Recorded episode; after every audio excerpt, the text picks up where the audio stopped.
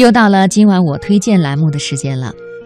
接下来，我们请出责任编辑陈磊来分享他推荐的这篇文章。我和我的先生都来自于南方的小县城，我们那儿的家长在我们小的时候把读书看得比什么都重要。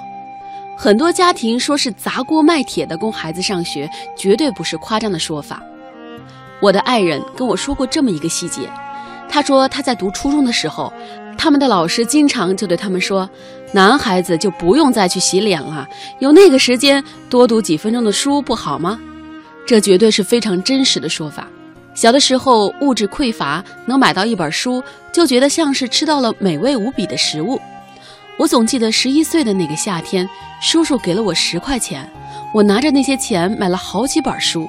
天气很热，我搬了一把小椅子，连着坐了三个小时，静静地看书。那时候的心境，现在倒有点学不来了。去年父母回老家待了一个星期，回来跟我们说，很多人都说名校毕业的学生毕业之后也不就拿三四千一个月吗？我觉得吧，这个问题要辩证的看。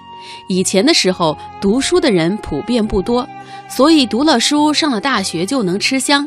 现在的人呢，基本都读过那些必备的书目。自然也就丧失了原本读几本书就能改变命运的知识优势。与其说读书无用，其实不如说是书读的没有比别人牛。我们来分享下面这篇文章，来自于《青年文摘》杂志公众号。他是我的一位朋友，上海某报社的记者。他和我说起了一个真实的故事。他曾经去四川大凉山做采访。他说：“那里的小学非常的穷，穷的连几本课外书都没有。给他印象最深的地方是两个，一个是一本被翻的无数次的《读者》杂志，是上次支教的老师留下的，是他们为数不多的课外读物。而他们每周二的下午，所谓的图书馆开放日，那些孩子都要洗干净手，排着队去看书，每个同学就看五分钟。”他说，他看到那本书的时候，那本书就像是一团海带一样，但是还很干净，很干净。他每年都会过去，带上很多很多的书。每次走的时候，他告诉那些孩子一句话：多读书，一定能够改变命运。我妈从小就告诉我，知识会改变命运。甚至在我后来读到当地很好的高中，上到不错的大学，她还在重复这句话。后来我发现她是对的。对于大部分人来说，读书越多，自己人生的可能性就越大，看到的世界就有可能不一样。比如我小时候读鲁迅，常想鲁迅写文章也没有多少出彩的地方。由于是扬州人，那会儿学校老师经常让我们背诵朱自清的文章，《春》《荷塘月色》等文章基本上是烂熟于心，也觉得朱自清的文章和钱钟书他们一比，完全不是一个分量级的。现在读书杂了，有时与父母相隔万里，在异国他乡，读到朱自清先生的背影，心里如同牛毛细针在扎，眼眶也有些湿润。我开始读国外书籍时，就觉得雨果比钱钟书还厉害，简直直逼孔子的圣人地位。但后来读的书多了，就觉得各有各的好法，作家们写作的方式不一样。我上大学的时候，有一位老师是一个老教授，他的第一节课用非常漂亮的板书在黑板上写“惜字纸”这三个字。他说：“你上课。”可以不听，甚至可以不来。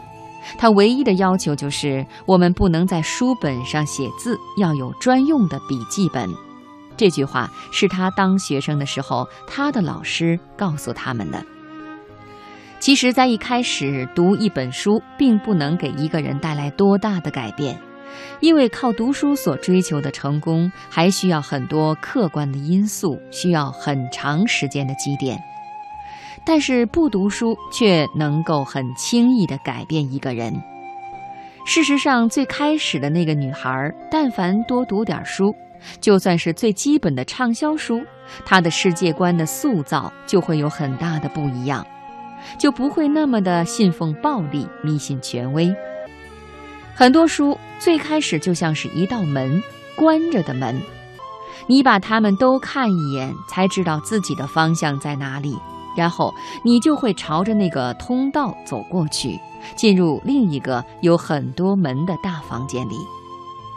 狭义点说，很多文学性的书本本身就是很多写作者们用文字构筑的一个世界，是作家们自己的生活体会以及有趣的事情。某个作家说，一个人平平常常走在路上就像散文；一个人忽然被推到水里就成了小说；一个人给大地弹射到月亮里那是诗歌。一个人被推到水里，又被拉上来了，就是戏剧。